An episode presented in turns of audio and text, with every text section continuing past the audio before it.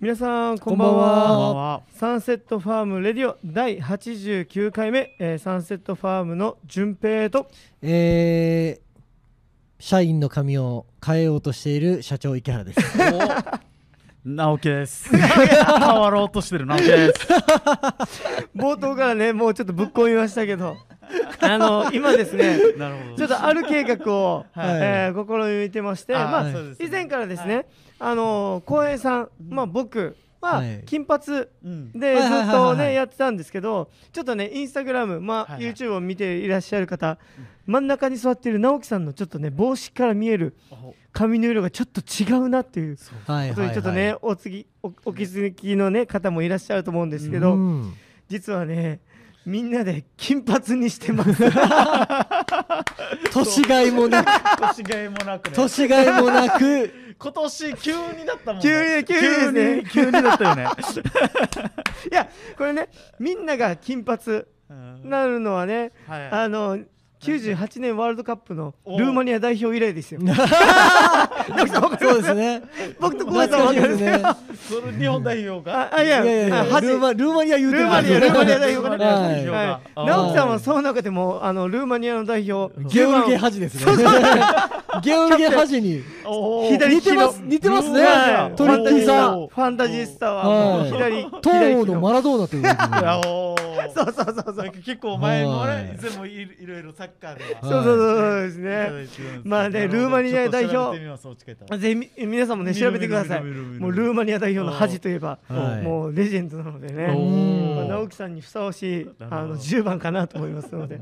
ではい。あのね僕たちあの今あの金髪にしてるわけですけど、実はここからねどんどん変えていくんですよね、はい。これね急にね直樹さん無茶ぶりが入りましたよね。そうですね。まあ、僕と優斗は前々からい。ちょっと髪色変えたらってはい。小林さんにね言われてたんですけど。もうここはもうみんなでやろうじゃないかということおにーなってましそうですねて、とんでもないブラック企業ですよね。小林さんねあの LINE で、はいあのグループ LINE で、うんこれは決してあのパワハラじゃありませんので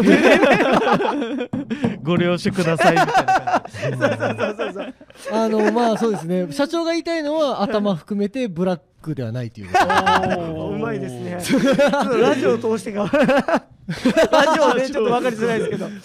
はい。直樹さんあの抵抗なかったですか？金髪やったことあります今まで。あああでももう相当昔よ。本当ですか？そうよ。あ何年前ぐらい？相当前で。美容師時代20。代頃でしょ。ああそうなんですか？20年後以来に。えちょ逆逆逆。20年後今今からさ今から遡らないと。60歳になっちゃうから。そうそうだね。多分ラジオ聞いてる方、はい驚いてると思うんですけど直樹さん42です そうそういうことです。そうですね。そうあー。20年前に。申し訳ございません。はい20年前にねやって以来ということで、あのね金髪一回ね髪の色を抜いて、うん。でそこからちょっと色を入れていこうという,、そうですそうですね。過程を踏んでますけど、はい、完全にですねサンセットワームの社長何がしたいか、おえー鬼滅の刃に乗っかろうとしてます。よ おーっと。完全にここはで乗っかりましょう。ここで。完全にヘアカラーで乗っかろうとしてます。よ乗っかりましょうなんかそれはありましたね。あのあのそうそう「鬼滅の刃」ものヘアカラーーが出てるんですよ、はい。あの LINE に載せてましたね。そうです。柱たちのね。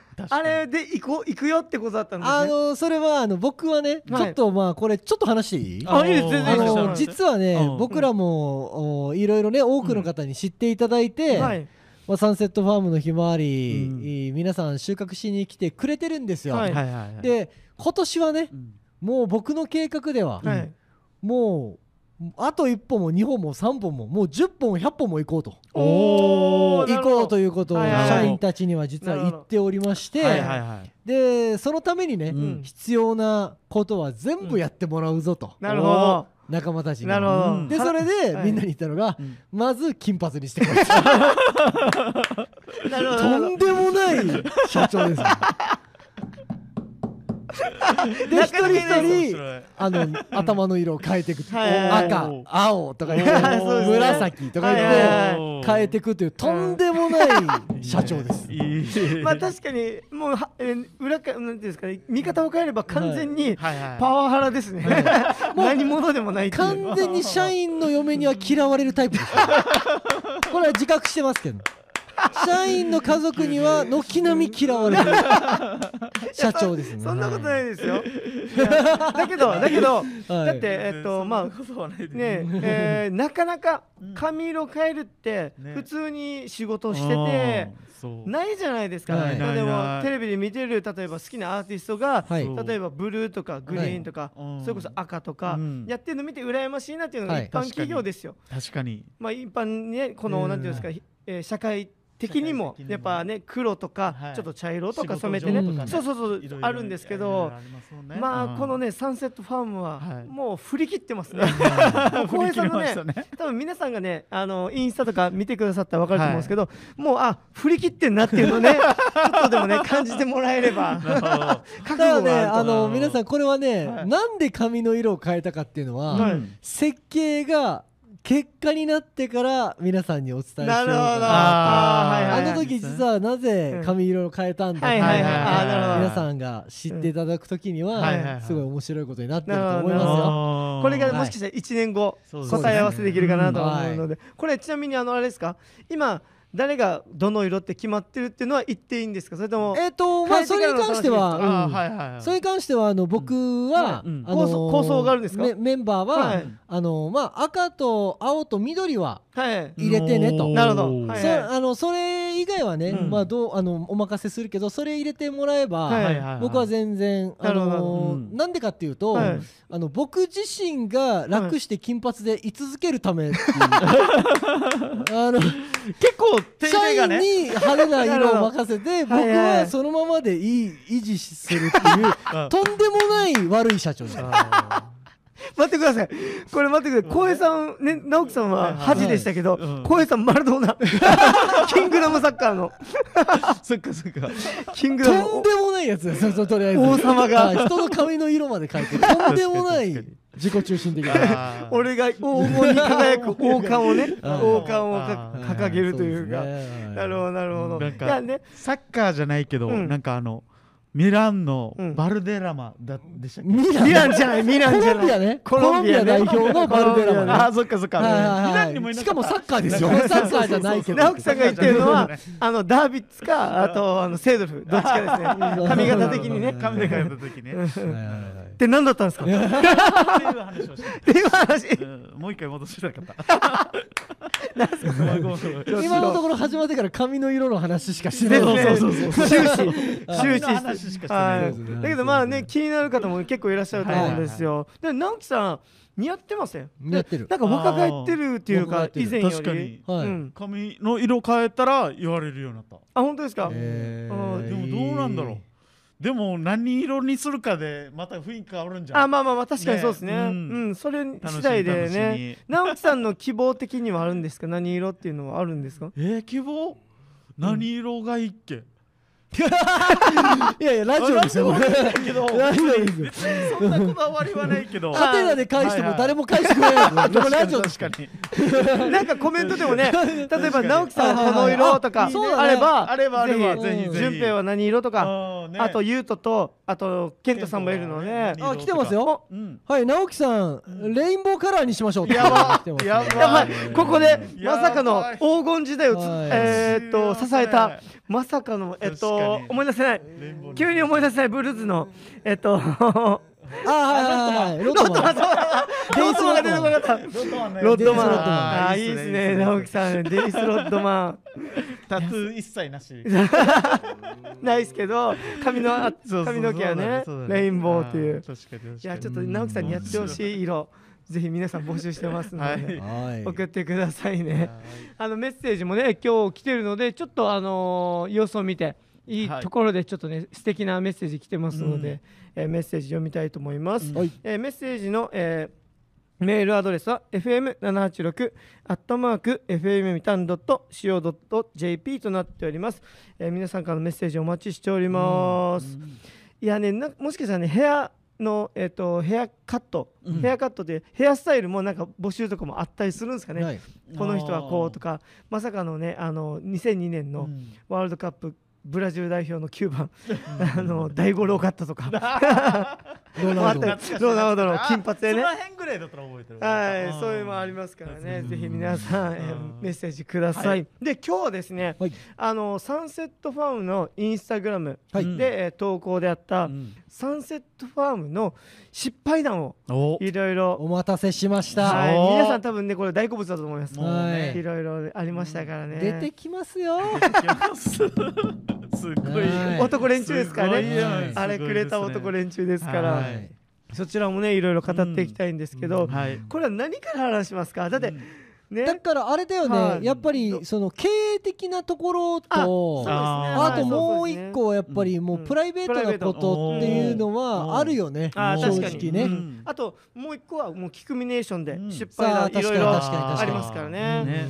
はい、じゃあままずはあのーうん。ビジネス的な、ううんんことについて話したいんですけど、うんうんうんもういろいろ小江さんが立ち上げて、うん。ついで7年ぐらいですか、そうだね。67年ぐらい、えーっと2013年なんで、うんあじゃあなもう8年目に入ったんです8年ね目わあマジか、はい。早いね。早いっす早ねいうんあそこか。らでだからあの振り返ってみると今日ゆうとくんともね話してたんだけど、はいはいはい。あの僕がうん。ハワイで初めて観光農園を目にしたのが2011年なんですよ。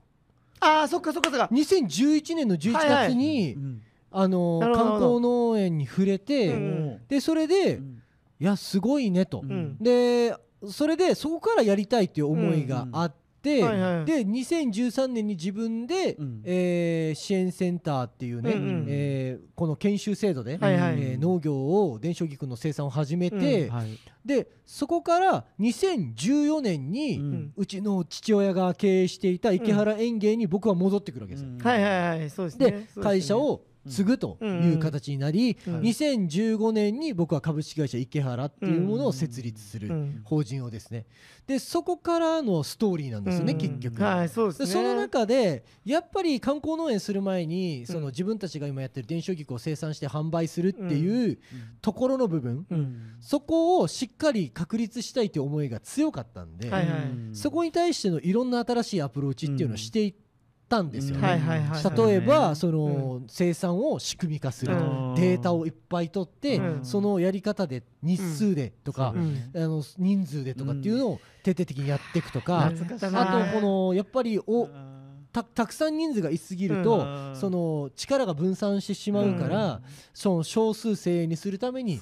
あの事業部制にしてグループ分けにしてうん。まあそれによってこう品質とかうん。まああと効率を高めるっていうような方法を取ったりとかうん。いろんなこととりあえずもう多分ね誰よりもやったと思うんだよね。確かにタグリオンとかやってたもんね。そうそうそう。でデータとかと取りまくって、ね、データを取るために。そうそう。スマホでね。そうですね。でそれらが軒並み失敗するっていう もう全部でしたね。全部って言ったらおかしいですけあど本当だね。うん。相当。なかなかうまくいかないっていう状況があってだけど小さんあれですよね。やっぱ社長として、まうん。あ、ありがたいなと思うのはみんなそれにねなんだかんだでついてきてくれたのはなんだかんだねでこうやってみるっていうところは最初はかなり抵抗ありましたからね皆さん。うん。いろんな抵抗があったから出荷場を掃除するとかね。あーまあまあ出荷場も確か綺麗にするだけでも。綺麗にするだけでいろいろ言わあれるから。ーめっちゃ言われましたねうんそうだめっちゃ言われたよ。であとはあのー例えばそうだな。あのーまあ出荷場をきれいにするだけでなくて、うん。必要ないものは全部捨てるとか、ああそうそうそうそうそう。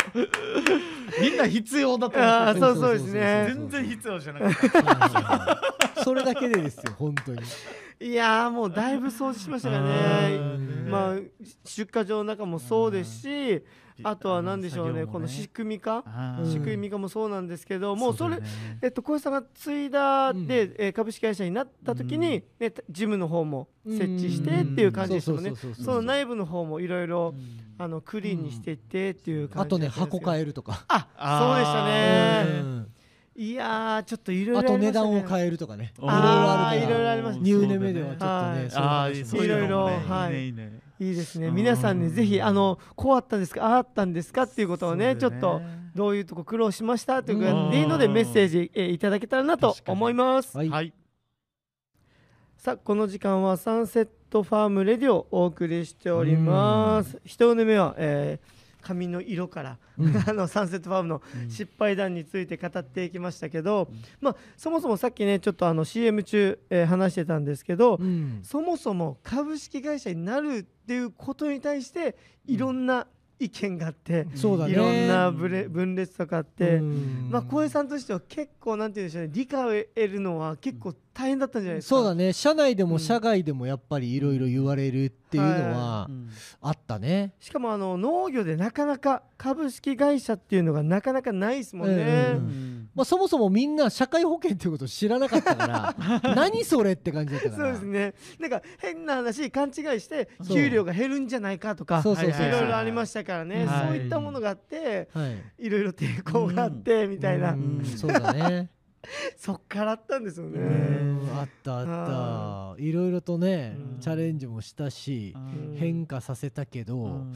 まあでもうんまあ今考えてみたらうまくいったこともあるしそうじゃないこともあるし。まあまあまあそう当。然そうじゃないことの方が多いよ多いねですね。失敗談だからね 今日は。圧倒的に多いですからね。うん。しかも株式会社だって最初は皆さんか、えー会社、うん。また社会保険に整備っていうこともうん。抵抗あったんですけど今となってはもう安心安全みたいななんか そういう心の保険みたいにはなってますそれも俺の中である意味失敗だよね。ね。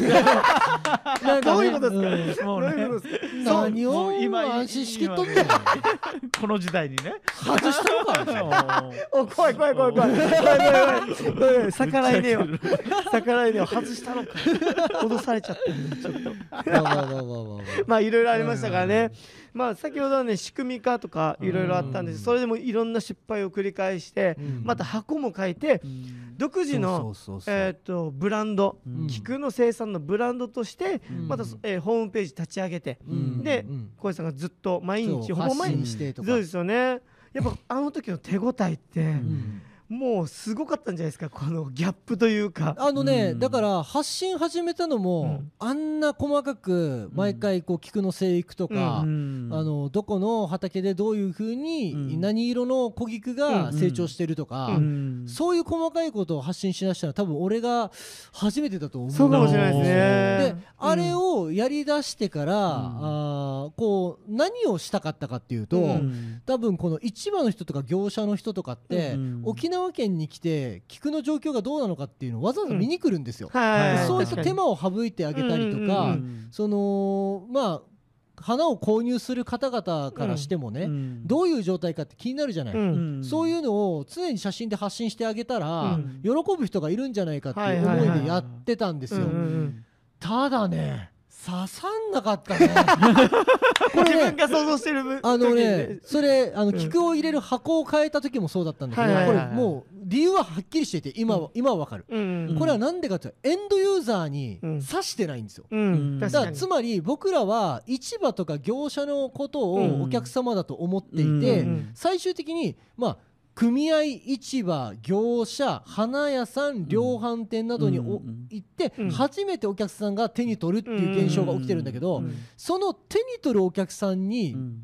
エンドユーザーに対してうんアプローチができてないものってうん。何一つほぼ意味ないの、ブランディングとかうん。マーケティングにおいて、それ今ならわかる、だけど、はいはいはい。そそのことは俺は必死で努力してブランディングして差別化するつもりでやってたから、うん刺さんないのは当然だよね。しかもそのえっとホームページまあうん。ブログで発信してるうん。どえー同時並行としてうん。あの僕たちのユニフォームとかうん。もそうそうそうそう。ねいろいろかっこいい農そうそうそう。業見た目ことかもその社員の、うん。その見た目もそうだし、うん。一番大事なのは社員のアイデンティティを変えたかったんだよ、はいはい。業者だから俺はとか、うんいやこの仕事だから俺はとかっていうのをなくしたい、うん。もっとみんなに自信持ってもらって、うん。俺たちは会社でしっかり働いてるうん。ファーマーなんだっていううん。気持ちを持ってもらいたくてやってたんだけれども、まあ見た目が先行しちゃうじゃん、はいね。やっぱり農業家らしからぬ農業家がいるっていうことで,、うん。はいはいでそれでメディアも来るし、うんそれはそれでやっぱ同業者が見て叩くし。そうですね。見た目だけだぞあいつら。実力は別に不足してると。うか、ん。あと発信することに対しても、やっぱりまあね誰もやってないことが多かった、箱変えるとかもそうだし、うん。差別化に対してのアプローチも、うん。やっぱりいい気持ちがしない人はいっぱいいたわけだ、うん組合とかあのそね。そこに所属してる人の方が多いからね、うん。だからそういうやっぱり外からのうん。声うはん。すごい強かったのうにん。そのそれなのに結果は出ないっていう。うすごい苦しい時間ではあったね。確かにそうですうねん。いやもうねあ本当に今冷静に考えると箱にデザインを施してオリジナルの箱にしたとしても結局スうん。ーパーに置かれるのはもう一生ですからね。変な話。だからもう全部ワードプレスっていうブログ形式の発信、うん。で Facebook 当然、でそうあのそういったものもどんどんどんどんやってたんだけれども、やっぱり結果は変わらないし、うん。自分たちの知名度が上がるわけじゃないし人気が上がるわけじゃないし、まあ、ましてやエンドユーザーの方が必ずサンセットファームの菊がいいって言って買ってくれるわけではないから、うん。それはやっぱり自分の中で全然手応えなくて、うんこれはどうするべきなのかなって毎日考えてたああそうですよ毎日。ねうん。で僕僕猫井さんもそうですけど僕たちやっぱりこれエンドユーザーにきっとこのサンセットファームの花がいいって言ってもらえるもんだと思っ設計んですよね。上はそうなることを見込んでの、うん。ここ今後数年で、うん。いや私たちはそのサンセットファームからの菊を買うよってういうん。設計にしてたんだけど、はい。一向にそれがはまってこないかうん。らそうんどうしたもんかなっていうのは、うん。もうほんと日々思ってたよね。まあその悶々としてる中でそもメンバーの分裂だったりそうそうそうそうそうまたいろんなプライベートのトラブルだそうったりそう社内はまあ僕っていう若い社長が来たもんだから、ほとんど年上だし、そうですね。でそういう中でんやっぱり信頼を勝ち取るのはもう本当にこう腕力勝負になっちゃう。いやもうもうそうですよね。でそういうところはもう勝ち切りに行こうと、うん。もうちゃんとその言うことは言うし、うん。やってほしいことはあのや,、うん。やってって言うし、うん。当然こう本当に言うことを聞かないんであれば、うん。じゃあやめてくださいとも言うし、当然やめてもらった人もいる。と、うん。でそういう中でじゃあ若い層はどうだったかっていうと、うん。言うことはちゃんとあの僕が言うことに対してはちゃんとそこに対して従順に聞いてくれるんだけれども、ただプライベートの行いがうん。もう未熟で、うん。説得力に欠けるというか、うん。そういうところがもうかなりこうギャップがあって、だからそこのす溝みたいのを埋めるのがすごい社長としては大変だったかな確かに。仕事外ですか？ら仕ら。事だったらまだはっきりパパパッと言いますけど俺より年下のメンバーうん。はやっぱりこうやろうって言ったら「はい」ってなるんだけれども、うん。ただそういうメンバーにね限って、うん。もうめちゃくちゃなことがプライベートで起こっちゃって若さがゆえに。そうそうそううん。っていうのが多かったから、うん。すごい難しい状況だったね。いやーそうでしたね。うん。しかもね仲間の分裂というかうん。僕は直樹さんに嫌われてましたから。ねそうそうそうそうそう。むしこれは社内でもね。もうね。まあ僕プライベートのプライベートプライベートというかまあねいろいろありましたね。直樹さんに嫌われて、はい、僕はちょっとね浮かれてたのでねちょっとイラッとしたんだろうなっていうのもね。あのね直樹さんの立場からでも僕はもしかしたらイラッとした僕に対してねまああのねちょっと仲今となっては仲良くなって。今はそうなってるね。今は笑い話になってますけ笑いど話になるすい。ませんこれ直樹さん結構僕あの話すのでちょっと覚悟してください話してください。その時に直樹さんちょっと悪ノリでちょっともうあの時お前てめえみたいなの使そうえてちょっと面白いかもしれない。僕もなぜあの時ああだったのかなって今だってやっと気づきました今となってはね今となってはですけどね。まあそういうのもありましたからあの時も生きてねたな俺もって言ってあー。まあだけどね直樹さんと僕8個9個8個か。八個違ううか。ん。なのでね。そうだよ確かに生意気だったなってなりましたからね。まあだけどね。いろいろあったもんねまあ一人一人のこの仲間のえートラブルも結構ありましたからね。いろいろ。ううん。それを振り返ると。ね。そうそう会社内でちょっと喧嘩もあったりとかそうだよね。はなんか変な誰につくうん。誰につくみたいな。まさにそうだよまさねにそういう時代も。グループみたいなのができちゃったりとか。ね。そのそのなんていうんですかねそういった経験を踏まえて小江さんあのなんていうんですかね、えーこの事業部化うん。ってすることには抵抗なかったんですか、あはうんなくて、うん。あのーっていうのもそのまあそもそもさうん。あのーメンバーの中でこっちあっちとかってなっちゃうのって、うんやっぱりさ自分の存在意義をみんな、ね示したいからだと思ううんのね。そうですね。だからまあたくさん人数がいるとさこうやりたいのにこうできないとかってもあるから、うん。もうそこをやっぱりこう自分の自由にできるような状況を作っていこうと思ったんだけども、はいはい。まああれも生産性が上がらなかったのはやっぱりこの業界において、うん。あの農業っていう特殊な分野、うん。あとあの全てがこう効率化できるのって結局この雨風の抵抗がないとか、うん。自然の影響がない状況にしておかないといああまあできなかったはずなんだけど、そこをちょっと無理やり持ってったっていうのが俺の大きな失敗だったかな。あなるほどなるほどでもね後悔は何もないけどね全部やったことに対しては。そうそうそう、ああのーこうチャレンジしたことがうまくいかなかったり、うん。例えば会社実施自体もすごいピンチな状況になった時って、うん。あのある意味ねその大変なんだけど、うん。結束力も高まるじゃん。確かにそうですね。でああいうだから俺らがすごいあの仲がすごいこう問題がいっぱいあったメンバーの問題があった時って実は売り上げも最高益の時そうなんでですよね。でその時に限ってそうなるのよ。うんでだけどもう会社がピンチになってきたら、うん。もう正直言ってねこんなこと言うのはシビアかもしれないけど、うん。辞めるやつは辞めるわけ。あもうあそうですね。もそうう場所を変えるやつは場所を変える。で残った連中はもう結束するしかないから。確かに。にそれそういう良さは正直ある。その時に社長がどれぐらい本当にこう一本になって、うん。あの情熱的にみんなに夢を見せてね、うん。そこに本気で向かってるっていう姿を、あの示すかだけだと思う。ああなるほど。だうんけどそれが確かにもう年々もうチームの結束力っていうのは固まってるというかうん。去年がさらにもうぐっと固まってん。もう今年2021年はまあみんなで走るぞっていう感じでまあ夢だからね。はい。うん。皆さんぜひサムネも聞いてください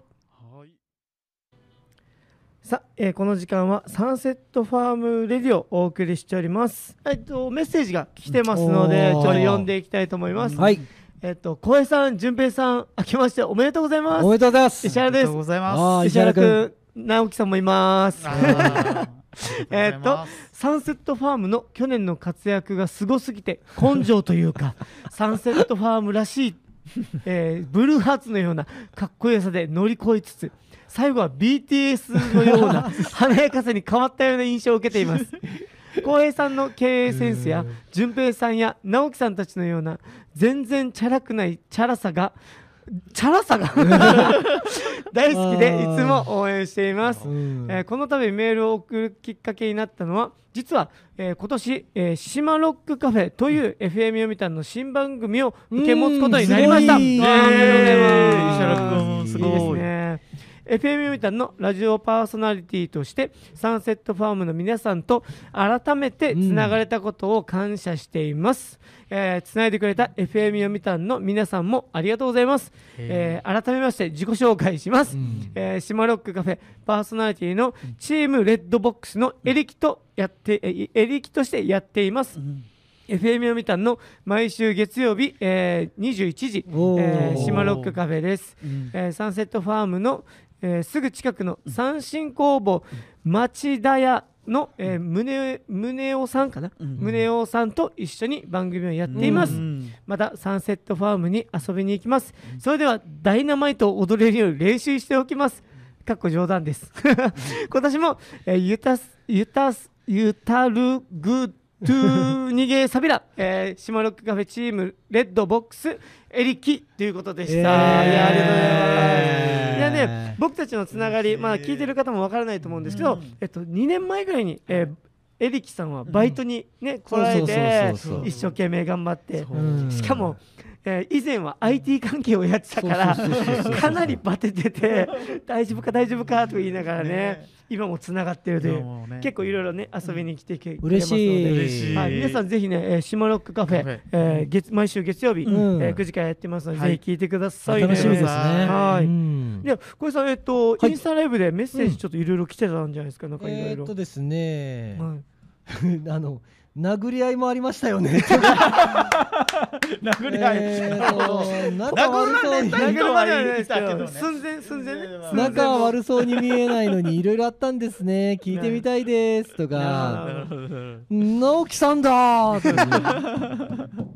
髪染めて。おしゃんてーって言ってあーいいですねあの直樹ファンから。いや直樹さんファンですからね。あーいいですね。って感じですね。はいありがとうございます。はい。やまあね殴り合いの寸前までのね喧嘩もねいろいろありましたからね。はい。浩平さんが止めるような事件とかね。はいいろいろありましたからうねん。いやもうここまで来るまで今多分、えー今回僕たちがねうん。ヒクミネーションやってうん。小林さんがずっと配信続けてるじゃないですか、うん。インスタグラムで。うん。いろいろ。やっぱ皆さん僕たちがいやいろいろありましたよって言っても、えそうなんですか、うん。見えませんみたいなのありますけど、実際はね本当に今ここでね喋れないこともいっぱいありますけど、だからまあだからあの本当にねすごい皆さんに分かりやすく言いますよ。まああの一回倒産したようなもんですよ 経営的なことで言うとね。本当にキャッシュフローがもうっていう時もあったしまあ本当にね自分自身の経営のねこの知識とかうん。そういうもののなさにね本当にこうかなりこう心をねあダメージを受けたこともありましたからね。まあそんなな中でもねただもう自分自身がじゃあセンスがない、うん。あのそういった知識がないなら、うん。もう粘り強くやるだけだと思ってうん。やってきたところはあるんで、はいやもうずっと浩平さんね、ん。もういろんな銀行さんとか、うん。役場とかいろいろ駆けずり回ってましたから、ね、そうそうそう。ずっと。もう頭を下げたのは1回、うん。2回じゃないです。よ、そうですよね、はい、それこそうん。あの株式会社にする時からもう始まってますからそうそうそうそうね本当に。周りから皆さん社長って偉そうにできないよ 社長って言ってるけどね。全然ね本当に。本当にねもういつ潰れるかわからないですから、うん。正直。そうそうそうそう人数が多くなればなるほどまた社員さんだったりうん。また社員さんの家庭もありますしそうねそうそうそう。それを守るだけどねなんかねあの自分自身でね、うん。ほんとこういかれてんなってちょっと思うところあははい。そんなやばい状況とか、はい。ピンチの状況とかもう本当にそういう状況の中でも、もう社員にねもう思いっきりホラ吹けるんだよ。もう振り切れるんだ。まあそれ簡単に言うとその夢夢を語れるっていうか、もうそこだけはやめたことないよ俺は。確かに。だからそのどういう状況だろうがこれはよくよくても悪くても、その言ってることを変えないっていうのうん。が常にあの僕の中であったかな。あー確かに。うん。で直樹さんね僕たちねこの会社が結構きつい状況でも浩平さんの確かに態度っていうのはあんまり変わらなかったですよね。変わらなかった。逆にテンションもめっちゃ上がい高いし。なんか俺なんかいつもなんかねうん直樹さん。いつもなんかもうやってる時いつもなんか声かけてくれたりとあかあ、旬としてる時ね。ううんん直樹さんが。いつもだったからうねん。まあダメな時はダメだからまあダメな時はもう何してもダメだけどね。ダメな時はダメなんでまあただでもすごいあの最後まで諦めませんよって話ですよ。確かにそれが今やっと実をみ結びつつあるというか。そうそうそうそうでだからまあそれはもう自分たちのうん。自分の経営の中でのもう問題だからうん。自分の責任だよねっていうのもあるし。ま長はあではまあ本当に社員同士のとかうん。いろいろそういうのは結構ピンチもあったね。うん。そのその経済的なところ以外ではね。人間関係のとかってはいうピンチは結構あって、うん。そこはねラジオで話せる内容じゃない。それ聞きたい方はもうねファームに来てそくれて。こはねもう話せる内容じゃない。やっぱ人間が関わってるし、そうそうですね。今いないいメンバーもいるから、そうそうだからまあそういうのも含めてちょっとね名前を出せるようなものではないんだけど、うん。そういうピンチはねうん。さすがにねもうね解決できないことはうん解決できないまま潰れた。自分の中でも潰れて一回潰れよ なるほど。うもう負け戦だっつって、うんまあっていうのはあった。そういうのも何度もあったけど、うん。まあこれもセブン含めてね監督不行き届きですよ、であー。なのでねもうもう自分のこととしてちゃんと受け止めてますよ、あうん。失敗談は。うん。サンセットファームの失敗談ですからね。なるほどなるほど。はい。はいはい、うんで先ほどね一年目でも話してたうん。あの僕たちがずっと、えブランディングを何のためにしたか、うん。でそれでどういうふうにやっていきたいかっていうのが、うん。ようやくうん。ヒクミネーションを通して実を結ぶわけですよ。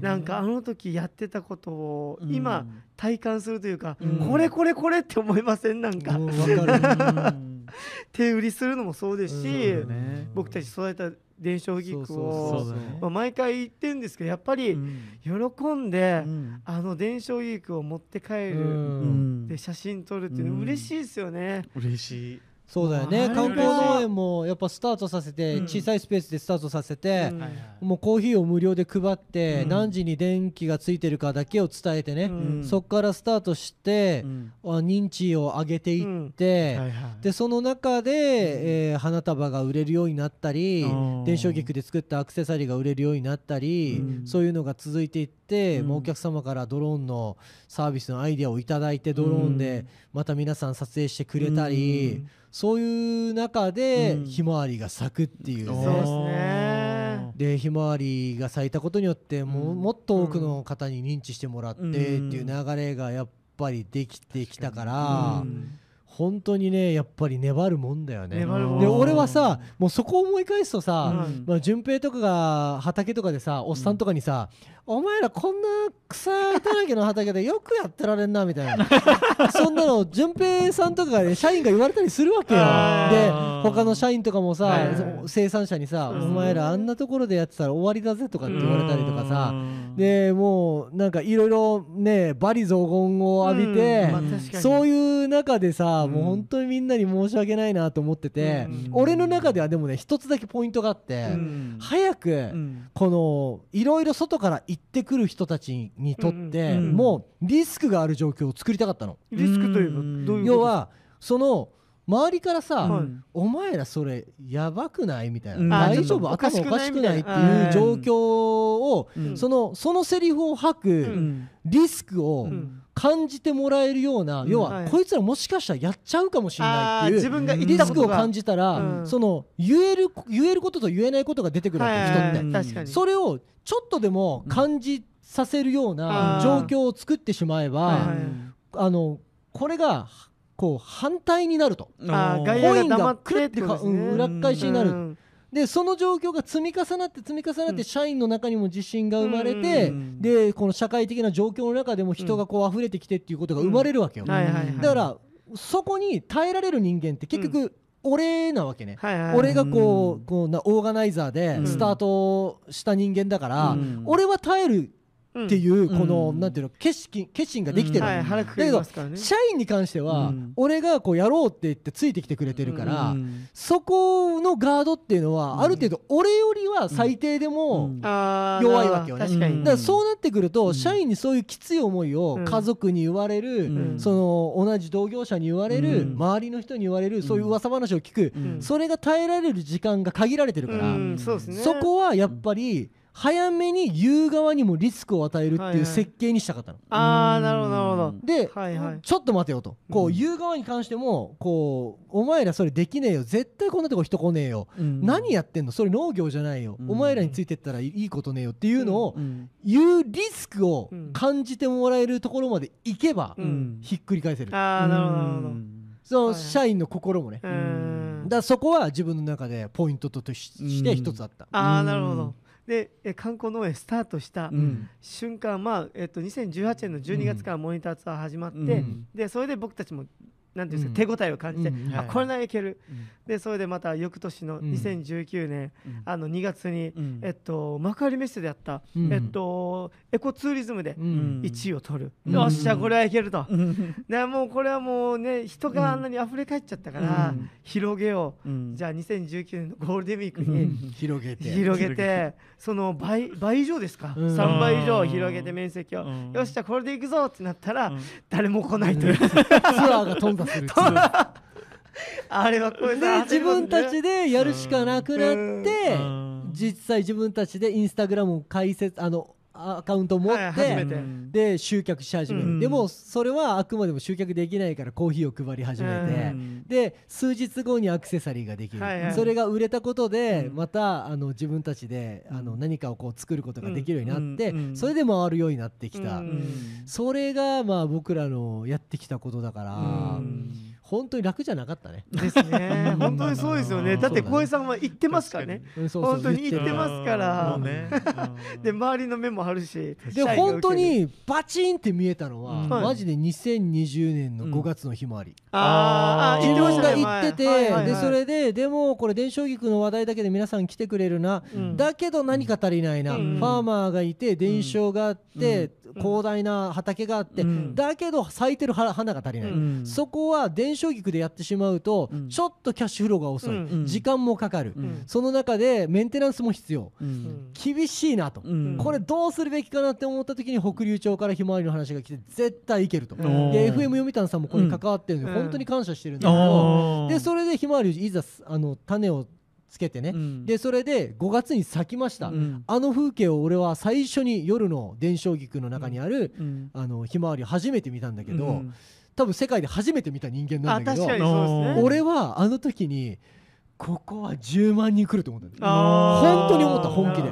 で今1万人。あと10倍です。おね。やりますよ。いや今年やります。今年ドキュメント九州はい。またね。今から映画の撮影もありますのでうんいやー今日今年ねね。やっとえーいろいろあった失敗からうん。えー今年うん。2021年実を結ぶ時になりましたのでうん。また皆さんからのねうん。応援も日々えー本当応援してください。皆さん本当に応援してくださはい皆さんぜひまた来週もお会いしましょう。お会いしくださいじゃあねバイバイ